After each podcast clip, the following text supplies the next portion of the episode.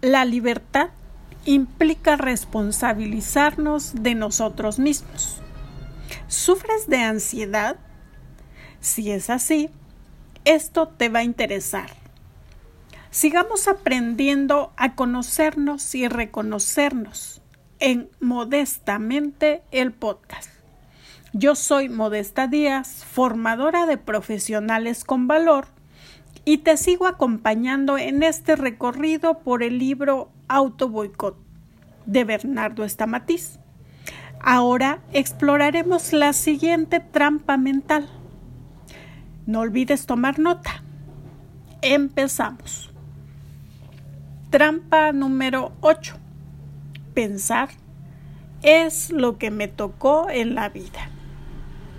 La baja estima trae pensamientos, trampas mentales y actitudes de autoprivación, de tener y no usar, de acumular y no disfrutar, de sembrar y dejar pasar la cosecha.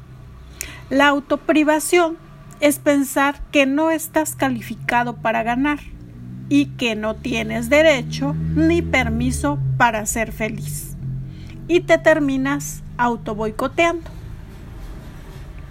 Estas son algunas actitudes y características de la persona con autoprivaciones. Número uno, cree que todo lo bueno o lícito se consigue a través del dolor. Y dice, la vida es muy dura. Todo tiene un precio y hay que pagarlo.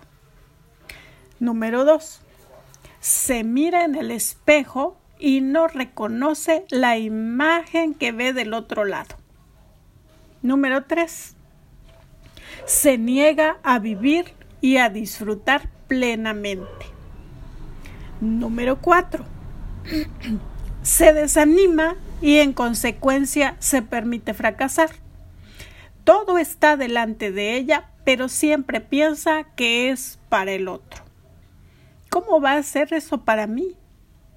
Se pregunta. Número 5. Se critica y se autoexige desmedidamente. La autoprivación hace mucho más grande cualquier error, fracaso o debilidad que se tenga. Y número 6. Se siente merecedor de todo castigo y de todo el desamor. Ningún ser humano puede ni debe adaptarse a vivir bajo estos mandatos culturales o bajo estas conductas falsas y patológicas. Esta forma de vida debe ser un llamado de alerta para darnos cuenta de que algo no está funcionando sanamente en nuestras emociones y en nuestra mente. El dolor, el maltrato y la autoprivación no deben ser parte de lo normal o cotidiano. No podemos acostumbrarnos a sobrevivir en él, sino que debemos traspasarlo y transformarlo. Según Jerry Mickington, el dolor emocional no es inevitable, sino opcional, y puedo elegir no experimentarlo. Muchas veces el malestar emocional no es más que eso, una molestia que no llega a deprimirte profundamente, pero con frecuencia puede llegar a incapacitarte o impedirte hacer algo que sea importante para tu vida. Esa molestia emocional se llama ansiedad. La ansiedad es cuando experimentas angustia, preocupación, nerviosismo o tienes una sensación de tensión y o de mucho pánico. El problema de la ansiedad radica en falsos conceptos que uno tiene sobre la realidad y que hacen que te sientas angustiado. Tú te sientes como piensas. Cuando estás angustiado, estás engañándote a ti mismo. La ansiedad es consecuencia de pensamientos distorsionados e ilógicos. David Burns sostiene que la ansiedad es una enfermedad de la mente, pero cuando cambias tu manera de pensar, podrás también modificar tu manera de sentir. ¿Cuáles son los pensamientos que hacen que tengas miedo? ¿Qué es lo que hoy te está produciendo tanta ansiedad? ¿Es un miedo lógico o solo una trampa de tu mente? Cuando las personas generamos pensamientos angustiosos, de miedo o tristeza, es por una determinada razón. El problema es que quizá esa razón no sea lo suficientemente razonable. O en otras palabras, quizá la razón no sea real. Este tipo de sentimientos suelen correr apresuradamente por tu mente. Empiezan con un no me siento muy confiado y se desencadenan de tal forma que lo que terminas diciendo es no me siento confiado, hay algo que no está bien, si siento que hay algo que no está bien, debe ser porque corro peligro. Y ese es el típico patrón de pensamientos que lleva a un ataque de pánico.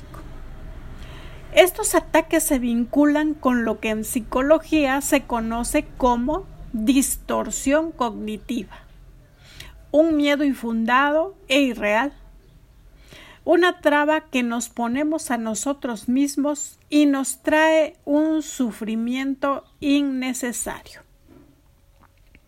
Según Burns, este tipo de pensamiento tiene raíz en distintas distorsiones. 1. Pensamientos de todo o nada. ¿Es blanco o es negro? ¿Se es exitoso o se es fracasado? Número 2 Generalización excesiva. Esto pasa siempre. Jamás lo voy a hacer bien. Número 3. Se saltan las conclusiones. Se da por supuesto lo que la gente piensa de uno o de las situaciones. O se realiza una especie de adivinación del porvenir. Número 4. Magnificación y minimización se agranda o ridiculiza una situación. Número 5. Razonamiento emocional. Se razona cómo se siente. Número 6. Afirmaciones del tipo debería. Y número 7. Inculpación. Ya sea culparse por cosas a uno mismo o a los demás. También tienes que recordar que siempre que estás angustiado es porque estás evitando confrontarte con algo a lo que le tienes miedo. La dinámica de la ansiedad es que uno esté enojado, temeroso o simplemente molesto por algo que no quiere reconocer. Los motivos pueden ser diferentes, pero si estás angustiado, tienes que sincerarte contigo mismo, encontrar qué es lo que estás evitando y hacerle frente. Confrontar eso a lo que tanto le temes y te produce angustia es la mejor forma para liberarte de tus trabas emocionales. Recuerda que cuando algo te tiene mal es porque tú mismo crees que por causa de ese miedo va a pasar algo terrible. Pero si sacas a la luz todas las fuerzas que están dentro de ti, que hasta hoy quizá no usaste, y le haces frente a tus problemas y temores, vas a lograr ser libre del sufrimiento, del dolor y de la parálisis emocional que te produce esta tremenda ansiedad. No escondas los problemas debajo de la alfombra. Identifica el patrón de pensamientos que te paraliza y cámbialo rápidamente antes de que se fije más en tu mente. Mantener este tipo de conductas, esta forma de pensar, también es una forma de auto boicot. La persona que se auto boicotea no se permite ser feliz ni disfrutar y por eso también vive en una zona de comodidad donde nada sucede, donde el riesgo no es permitido. El dolor nos hace vivir bajo creencias falsas y en lugares equivocados. Estas personas no llegan a lograr sus sueños, no por falta de capacidad, sino porque les da pánico salir de la zona de confort. Repiten una y otra vez la misma forma de vestirse. Dan las mismas respuestas. Se mantienen encerradas en los mismos conceptos. Y sin darse cuenta, hacen un boicot a su propia vida. La angustia te despoja poco a poco de tu autoestima y te sumerge lentamente en un estancamiento emocional sin notarlo. Al estar angustiado por miedo, no tomas las riendas de tu vida. Comienzas a dejarte llevar por las decisiones de otros y tus elecciones son elecciones pasivas, lo cual llevará a crear una autoestima pobre no decides ya por lo que quieres o por tu proyecto, sino que decides de acuerdo con los otros. Y así solo te estás convirtiendo en un reflejo de lo que los otros quieren. Y al no elegir, estarás permitiendo que los otros y las circunstancias elijan por ti. Zona de peligro. Solo tú puedes generar el cambio que estás necesitando. Todo está dentro de ti. Cree en ti. Conócete. No pierdas tu autenticidad. Puedes asumir la responsabilidad de tu vida y ser libre. ¿Qué cosas te gustaría hacer que nunca te animaste? Para realizar tus sueños y alcanzar el éxito, debes salir de la zona de comodidad y arriesgarte. No hay manera de alcanzar tus sueños si no eres capaz de atravesar los desafíos que están por delante. Riesgo es hacer las cosas sin saber el resultado final, pero sabiendo que se deberá pasar por determinadas situaciones con las que uno debe confraternizar. Algunos puntos importantes al respecto son 1. El error, el mejor aliado. Benjamin Franklin dijo, todo lo que duele enseña. Si al equivocarte lloras, el error es tu enemigo. Pero si te deja una enseñanza y lo usas como trampolín hacia el éxito, será tu mejor amigo. Nadie llegó a ser excelente o bueno sin haber atravesado muchos errores. En la zona de riesgo, el error es una oportunidad de aprendizaje. Los planes y estrategias que tengas para alcanzar tu meta deben tener previsto que vas a cometer errores. Tienes que ir preparando tu mente con la idea de que pase lo que pase, vas a salir airoso de la situación y que de cualquier error que cometas vas a aprender algo nuevo. Número 2. Correr riesgos inteligentes.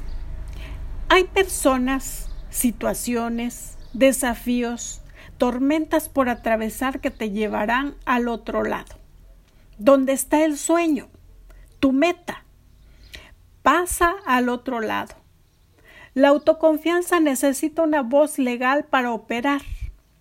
Usa tu voz y tu palabra para alentar a tu sueño y anímate a correr riesgos. No te olvides que correr riesgos no significa no tener un plan. Arma un plan, incluso para los momentos en que te juegues todo. La planificación es clave y te ayuda a concentrarte en la meta.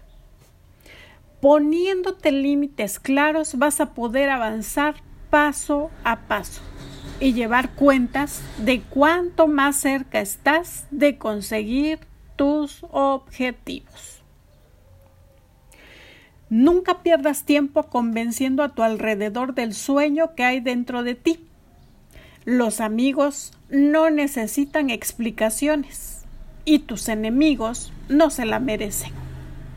Silencia la voz de los fanáticos religiosos, de los perdedores, de aquellos que nunca se atrevieron ni siquiera a soñar con el éxito. No desvíes tu mirada de la meta. Solo apuesta a la gente que ya ha logrado su sueño. El resto no importa. Lo que ya han llegado, los que ya han llegado, son los únicos que podrán ayudarte. Naturalmente, todo lo que nos sucede lo apreciamos a través de nuestros sentimientos o emociones.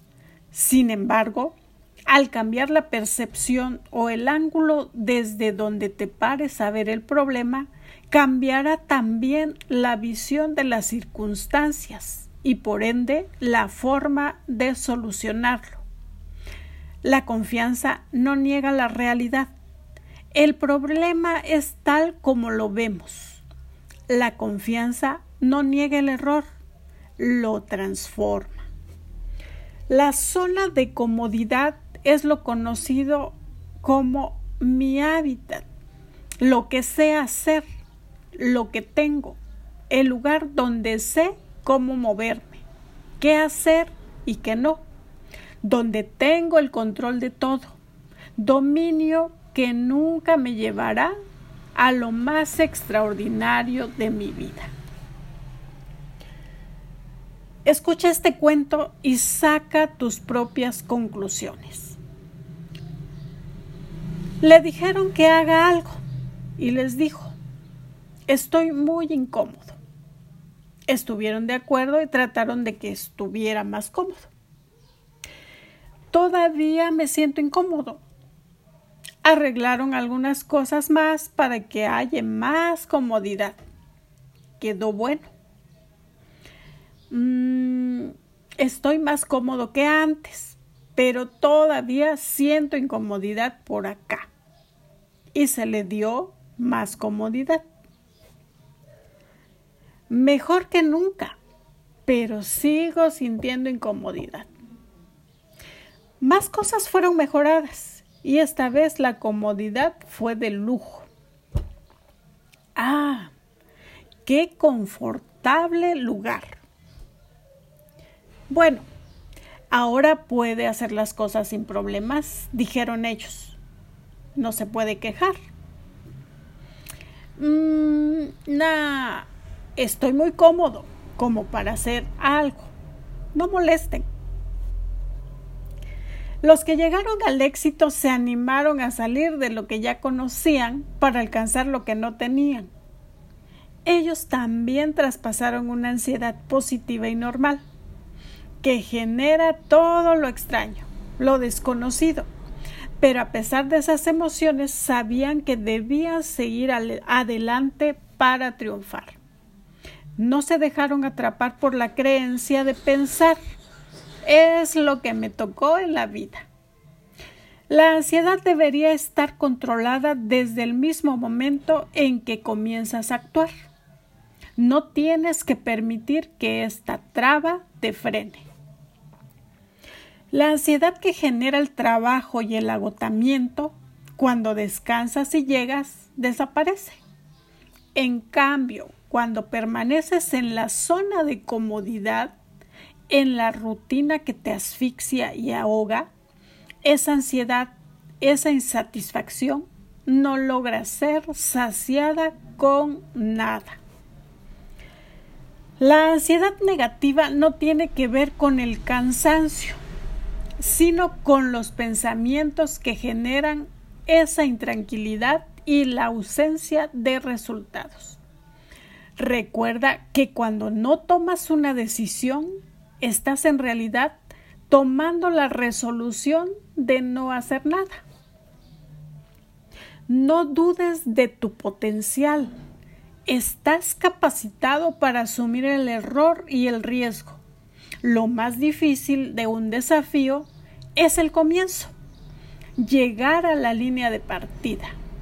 Pero una vez que te alineaste en la pista, nada podrá detenerte. Tienes inteligencia, voluntad y dominio propio para llegar a la zona de éxito. Y recuerda que el inteligente no es el que lo sabe todo, sino el que sabe dónde buscarlo. A Einstein le preguntaron una vez por geografía y dijo, no lo sé, pero sé a quién preguntárselo. No autoboicotearme es pensar exitosamente.